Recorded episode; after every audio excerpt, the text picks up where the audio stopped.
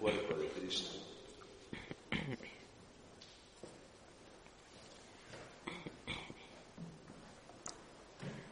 Canta, mira, amayadora, al que por ti se hizo niño en Belén. Dios hecho niño entre pañales en un pesebre. Canta, mira, amayadora, al que por ti se hizo niño en Belén. Pobre y pequeño, junto a su madre, gozo del cielo. Canta, mira, amayadora, al que por ti se hizo niño en Belén. Paz y dulzura, Dios reclinado en una cuna. Canta, mira, amayadora, al que por ti se hizo niño en Belén. Al niño amado, puesto entre pajas, gloria y ternura. Canta, mira, amayadora, al que por ti se hizo niño en Belén.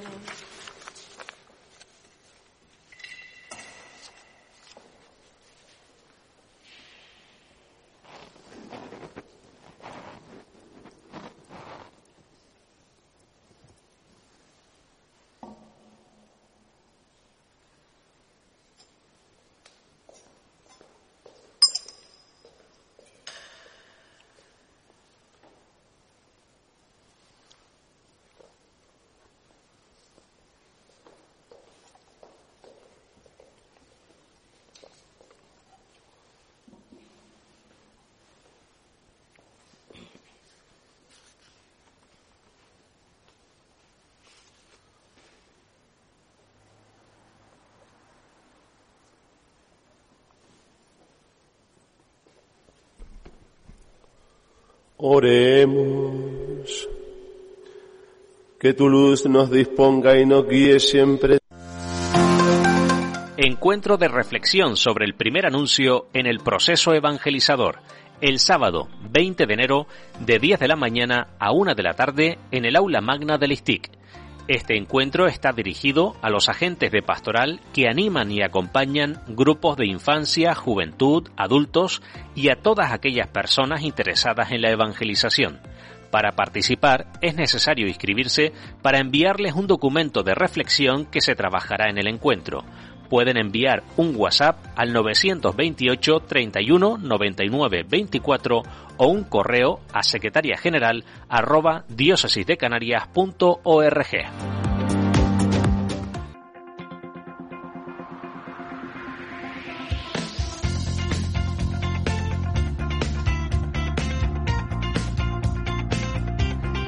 En la entrevista de hoy en la Casa de la Iglesia contamos con Fernando Afonso y Elena Rodríguez. Con ellos hemos hablado aquí eh, en varias ocasiones y de, y de diferentes asuntos. Ellos trabajan en San Juan de Dios y recientemente han ofrecido una formación a través del Secretariado de Catequesis que a mí personalmente me parece muy interesante y quería traerlo a- al espacio de la Casa de la Iglesia porque mm, eh, es un tema eh, que va sobre cómo preparar la evangelización con los niños que tienen necesidades educativas especiales. Ya nos están escuchando Fernando y Elena. Fernando, Elena, gracias por estar con nosotros. Buenos días. Buenas tardes o buenos días. Aquí estamos todos muy bien. Eh, eh, Fernando, Elena, lo primero, ¿cuál es la labor que ustedes desarrollan en la ciudad de San Juan de Dios? Porque hemos hablado de acción católica general, de acción católica, eh, también en alguna ocasión con Fernando hemos hablado sobre San Juan de Dios, pero en concreto, ustedes dos, eh, ¿qué labor desarrollan? Vale, mira, yo lo que soy en estos momentos, bueno, los dos somos profesores de educación especial y en estos momentos soy el coordinador o responsable de todo lo que es el área de, del servicio de pastoral. En, los hermanos de San Juan de Dios dicen servicio de atención espiritual y religiosa, ¿vale? Pero es en esa clave. Y tanto para los, los usuarios que llamamos nosotros, es decir, personas con discapacidad intelectual, enfermos mentales como para trabajadores y familias de los, usuarios. y, y yo soy profesora de educación especial y en estos momentos estoy en una burbuja del aula de educación infantil con niños de 3 a 5 años de edad, pero que luego, como tienen su discapacidad, pues, pues bueno, el nivel educativo es más bajito. ¿Y cuánto tiempo llevan? ¿Cuándo empezaron? ¿Cómo fue todo aquello? Pues mira, Raúl, se los pierden la... claro, eh, hay que decirle a los oyentes que ustedes son matrimonio. Entonces yo, yo no sé cómo, llegan a San Juan de Dios o si el matrimonio surgió allí. Contarlo, podrían contarlo. Sí, sí. Nos conocimos a través precisamente del secretariado de Susana de Catequesis. Luis Laborda era responsable en aquel momento. Y cuando empezó el equipo, dentro del secretariado, hace ya unos tantos años, de, del departamento dentro del secretariado de precisamente este de necesidades educativas especiales. Hace 32 años. Sí, Vaya. 32 años. Nos conocimos. Nos conocimos y, y principalmente fue a través de ahí, de una convocatoria que se hizo, y bueno, y empezamos en el equipo y, desde ahí. O sea que ya el Señor nos unió también. Desde luego. ¿eh? Cuando, cuando alguno estaba empezando a ir al colegio, ustedes ya... bueno, bueno, bueno, pues sí, la vuelta de la vida. Como enlazado. Y, Juan de Dios, y en San Juan de Dios otro tanto igual más o menos. 32 años llevo yo. Y, yo 31. Exacto. Vale. Una labor, Unos cuantitos. Una labor muy bonita. Mm. Y Elena, ¿cómo hay que, afrontar, si nos metemos en la tarea, cómo hay que afrontar la evangelización con los niños que tienen necesidades especiales? Porque yo de, los, de lo que sí me di cuenta es que mm, en ese espacio que ustedes tuvieron de, formación, pues surgieron algunas y, o, muchas dudas, ¿no? Entre los asistentes, ¿no? En, cómo había que afrontar el tema. Sí, mira, eh, lo primero y más importante es que el niño tiene que estar integrado en un grupo con otros niños. ¿Vale? Es un niño que viene a prepararse para, la fe, es un niño que quiere conocer a Jesús y ese niño tiene que estar con otros niños porque además el sentido de aceptación y el, y, el sentido de mm, comunidad eh, es muy importante, el sentido de, de respeto, de ser uno más es fundamental y muchas veces los niños, bueno, todos los niños no lo adquieren por palabras, sino que lo adquieren como testimonio, como mensaje que damos en el día a día. Entonces, en el día a día, el niño necesita estar con otros niños y sentirse aceptado tanto por la catequista como por los niños de catequesis, como por la comunidad parroquial. Entonces, ese es el principal mensaje que tenemos que darle a los niños. Eh, Jesús vino a transmitir su mensaje sobre todos aquellos que más lo necesitaban, dijo, eh, dejen que los niños se acerquen a mí y además dijo, he venido a evangelizar, a estar con los más necesitados, con los pobres, con los que no tienen nada y por lo tanto ese, ese mensaje a los niños que no se les va a grabar de memoria, que no se les va a grabar con palabras, tenemos que transmitírselo a través del testimonio. Y ese testimonio está ahí, fundamentalmente, en la acogida, en la aceptación, en el día a día. Y luego, Fernando, con, con los padres, ¿qué, ¿qué, trabajo también se puede hacer? Porque, eh, claro, eh, ya Elena hablaba de, de, bueno, que tienen que trabajar con los demás niños, ¿verdad? Aquí en la sala Benedicto XVI, pues alguna persona decía, bueno, es que yo pensé que se hacía con un grupo donde solo hubiera niños de esas características, pero nada más lejos de la realidad, ¿no? Con los padres, ¿qué trabajo o qué acompañamiento se puede hacer para que también entiendan eso? Mira, con los padres primero que nada también el que, tal como decía Elena, que se sientan acogidos, ¿vale? Y felicitarlos por la, por la decisión de llevar a su hijo a, formarse en la fe, ¿vale? porque no todos los padres, a lo mejor con niños o niñas con discapacidad intelectual o cualquier tipo de discapacidad, pues se atreven o piensan que, tengan la capacidad o simplemente la necesidad o como una formación integral, ¿vale? No solo la formación, entre comillas, del colegio, del colegio de educación especial donde estén o en el centro donde estén, sino además el que todo el ámbito de los valores de la fe son importantísimos, porque estás trabajando otro ámbito que no se trabaja de otra forma, ¿vale? Entonces, primero eso, y después ya también tener de comienzo pues una entrevista con los padres, ¿vale? Una entrevista donde con toda tranquilidad, con serenidad, con mucha honestidad, pues primero darse a conocer la catequista o el catequista y, y después hacerle, pues eso, preguntarle cómo al niño las necesidades, sus gustos, sus apetencias, porque con todo ese tipo de, con esa encuesta inicial vas a aprovechar esos datos para tus catequesis con el niño, ¿vale? es fundamental. De por sí, con cualquier grupo de catequesis, con cualquier niño, entre comillas, normal, tendría que hacerse cuanto más con este tipo de niños, porque necesitas saber, pues eso, por dónde anda, por dónde tira, sus gustos, sus, incluso sus disgustos, y porque mm, tienes que aprovechar todos esos recursos para, para utilizarlos con este niño, ¿vale? Y mm, todo esto, Elena, lleva consigo una, lo que ustedes vienen comentando, una integración, inclusión normalizada, mm, pero se, encuentran con creencias u opiniones contrarias dentro de, la propia iglesia, ¿no? Incluso en, publicaciones que, se hacen. Y, ante, yo creo que todo esto viene por desconocimiento, por ignorancia, ¿no? Sí, vamos a ver. Es verdad que la metodología de trabajo tiene que cambiar. Eh, no puedes eh, trabajar muchas veces con los niños con discapacidad con una ficha. Eh, no puedes pedirle que te escriban cositas, ¿vale? No puedes pedirle que se memoricen el credo, porque a lo mejor no tienen capacidad para memorizarlo todo. Entonces sí es verdad que hay que hacer adaptación, ¿vale? Y hay que irse a lo fundamental.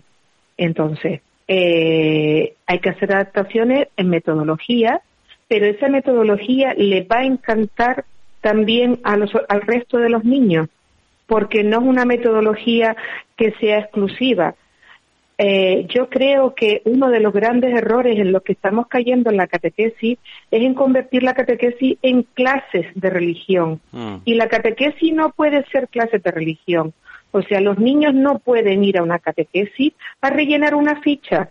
Lo importante lo importante no es que el niño rellene una ficha, que complete frases. Lo importante no es que termine un dibujo. Lo importante es que el niño conozca el mensaje de Jesús y se sienta interpelado por la llamada del Padre y que conozca poco a poco a Jesús. Estamos iniciando a unos niños en la fe cristiana. Es iniciación. Por lo tanto, no podemos pedirle a un niño que ya de repente sepa el credo. ¿Para qué se lo sabe de memoria si no tiene sentido para él esas palabras? Entonces, vamos a ir a lo importante. ¿Qué es lo importante? Que Dios es amor y que Dios lo quiere y que Dios lo acepta tal y como es y que Jesús vino al mundo y fue un niño más y tenía una mamá que se llamaba María y un papá que se llamaba José y que vivió en unas determinadas condiciones y pues eso, eso es ir a lo fundamental. Y el niño con discapacidad también lo puede aprender. Y el niño que no tiene discapacidad también.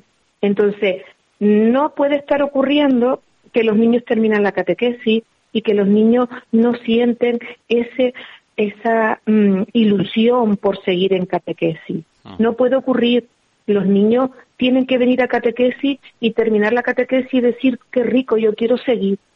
Por lo tanto, las catequesis tienen que cambiar de metodología y aprovechando que están los niños con discapacidad, es que nos van a venir de perilla, nos van a venir de maravilla.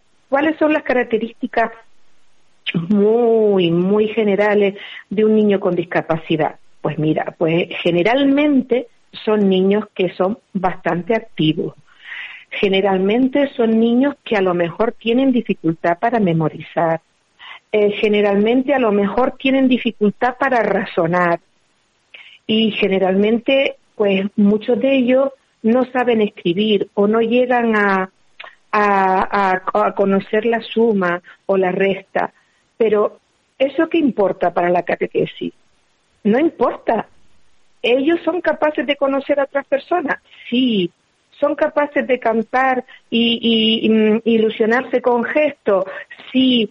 ¿Son capaces de conocer un cuento? Perfecto. ¿Son capaces de saber cómo se llama la mamá del compañero? Genial. También van a aprender la mamá de Jesús.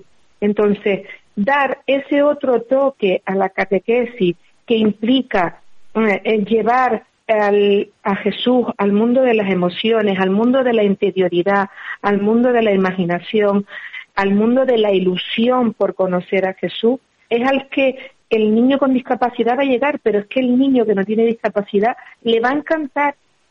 Entonces, un niño con discapacidad puede estar una hora sentado delante de una ficha, no, un niño que no tiene discapacidad puede aguantar una hora sentado delante de una ficha, sí, pero se aguanta y lo pasa fatal y sabe que lo tiene que hacer porque es un niño obediente, pero realmente no le hace ilusión ninguna estar durante una hora delante de una ficha, Raúl.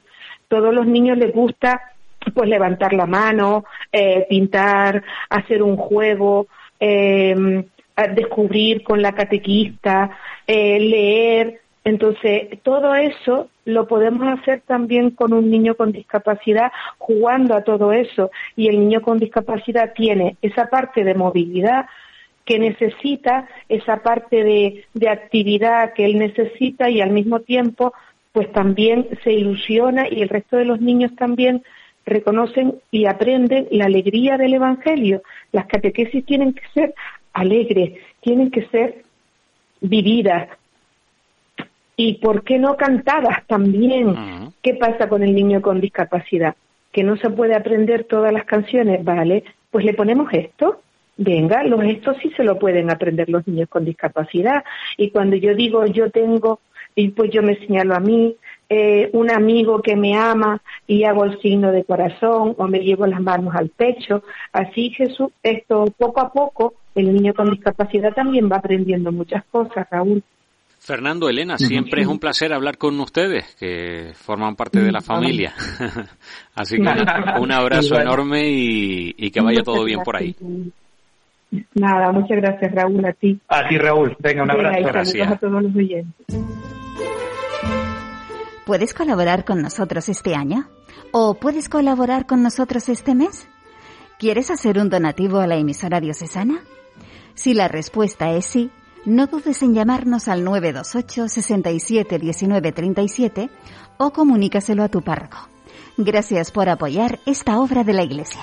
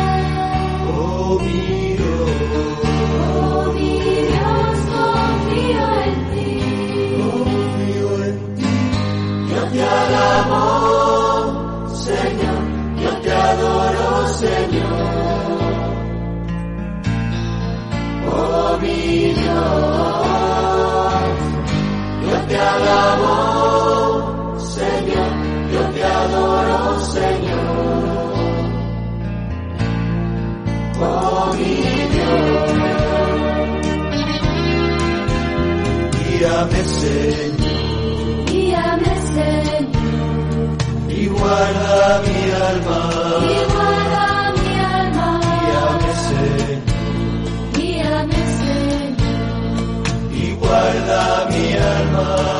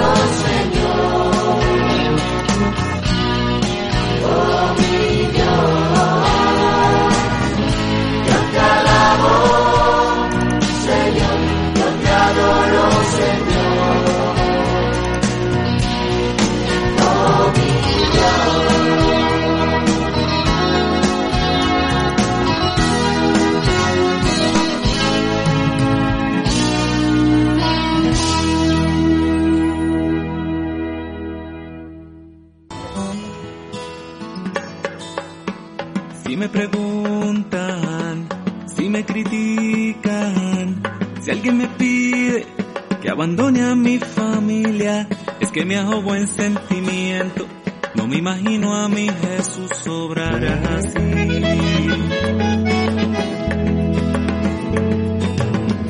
Entre alegrías y muchas penas, hay una sangre que corre fuerte por mis venas enamorado en pan y vino y le he jurado mi destino porque yo católico soy de sacramentos de vela en mano y procesión del evangelio la iglesia viva y tradición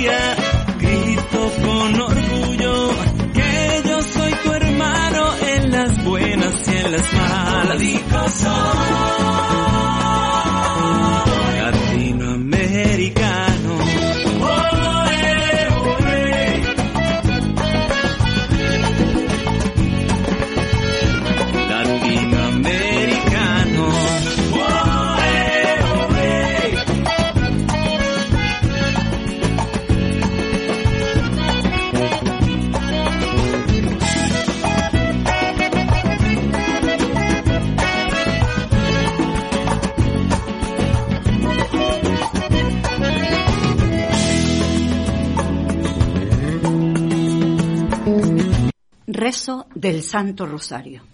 Por la señal de la Santa Cruz de nuestros enemigos, líbranos Señor Dios nuestro, en el nombre del Padre y del Hijo y del Espíritu Santo. Amén.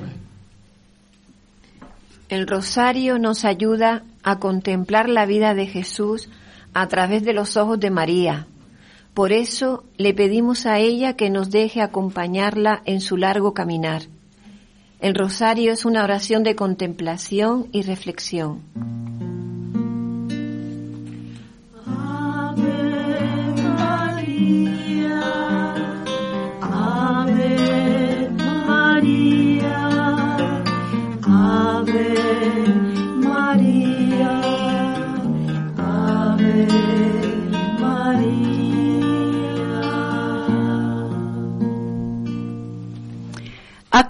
Contrición. Señor mío Jesucristo, Dios y hombre verdadero, Creador, Padre, Redentor mío, por ser tú quien eres bondad infinita y porque te amo sobre todas las cosas, me pesa de todo corazón haberte ofendido. También me pesa porque puedes castigarme con